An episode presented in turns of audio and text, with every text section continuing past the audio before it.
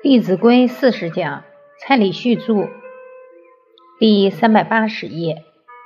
而我的老师也是师志如己志，把李炳南老师的志向也完全当做自己的志向。所以师长已经八十岁了，他还在世界各地为了宗教的融合，为了世界的和平，仍然奔波不断。有一次，老人家在讲课的时候说：“你们这些年轻人要发出利益众人的心。我年纪都这么大了，还全世界奔波，有没有哪一位年轻人愿意出来多做一些事情，多为这个社会、国家、世界多做些事？你们假如愿意，我老人家都愿意给你们磕头。所以。”当时听到师长这样的谈话，我们做学生的确实感到非常的惭愧。能遇到这么好的老师指导，我们应该珍惜。师志，把老师的志向当做自己的志向。所以，虽然自己能力不强，但是也要尽力去依教奉行。就起了一个念头，一定帮师长多做一点事。结果。后来没过多久，深圳就邀请我过去演讲，所以确确实实，一个人所处的境界，完全是他的心感召来的。能感是真心，所感是境界。所以从三月份以后，我就在各地飞来飞去了。确实，在目前的社会，目前的世界。有太多重要的事都需要我们真心去付出，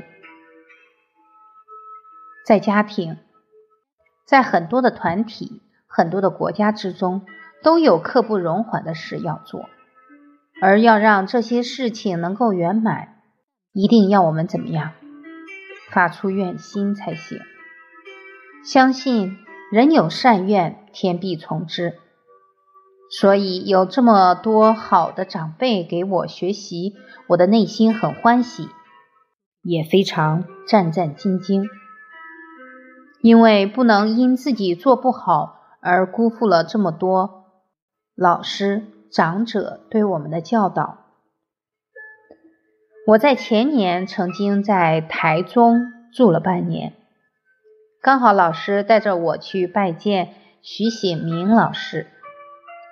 徐老师也是快八十岁了，当时因为正值过年前夕，所以街道很拥挤，尤其经过一些菜市场，所以晚到了一二十分钟。当我们的车才开到徐老师家的小巷子时，他早就已经在巷口等我们，因为他怕我们怎么样找不到。就看着老人家恭恭敬敬站在那里等，我当时印象很深。学问绝对不是说出来的，学问是怎么样真正做出来的，所以要以身作则。因为老师必须在大陆各地奔波，处理很多事务，有时候一下飞机就夜里十点、十一点。因为一回来又有很多事物，老师连休息都没有，就马上又开始工作，常常要再忙到凌晨两点、三点。又有一次因为感冒，身体有点难受，但是工作量太大，也没有休息，结果熬夜熬到四点多，感冒好了。被什么治好了？浩然正气会消毒。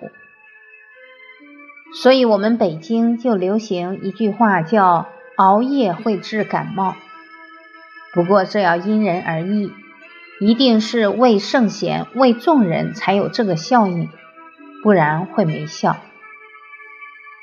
这都是长者给我们树立的榜样，我们时时都要放在心上。我也很珍惜可以亲近仁德之人的机会。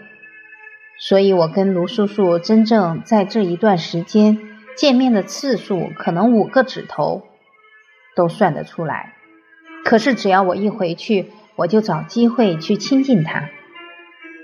他常常一天讲话的时间绝对不会比我少，有时候到晚上，在跟一些年轻人谈话时，声音都有一点沙哑了，但他还是不知疲倦。所以仁德之人确实都能做到以身作则。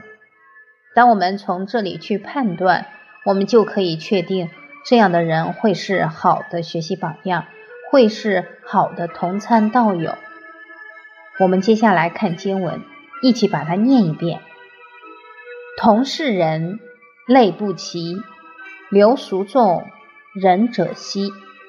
果仁者，人多畏；言不讳，色不昧。能亲人，无限好；得日进，过日少。不亲人，无限害；小人进，百事坏。我们来看第一句，亲人。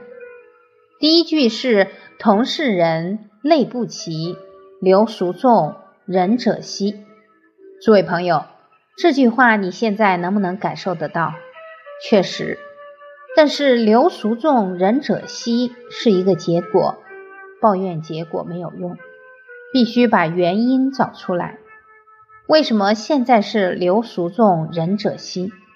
因为失教了，没有圣贤教诲，不明是非善恶，所以纵使现在是流俗众，其实他们也都是受害者。所谓先人不善，不识道德，无有愚者，殊无怪也。现在要怪谁？我们再怪上一辈，上一辈说我也没学，然后再找上去。还要不要找？通通别找了。从哪里开始？从我们这一代开始，不能再让圣教埋没，要让圣教彰显，让圣教能够照亮整个人间。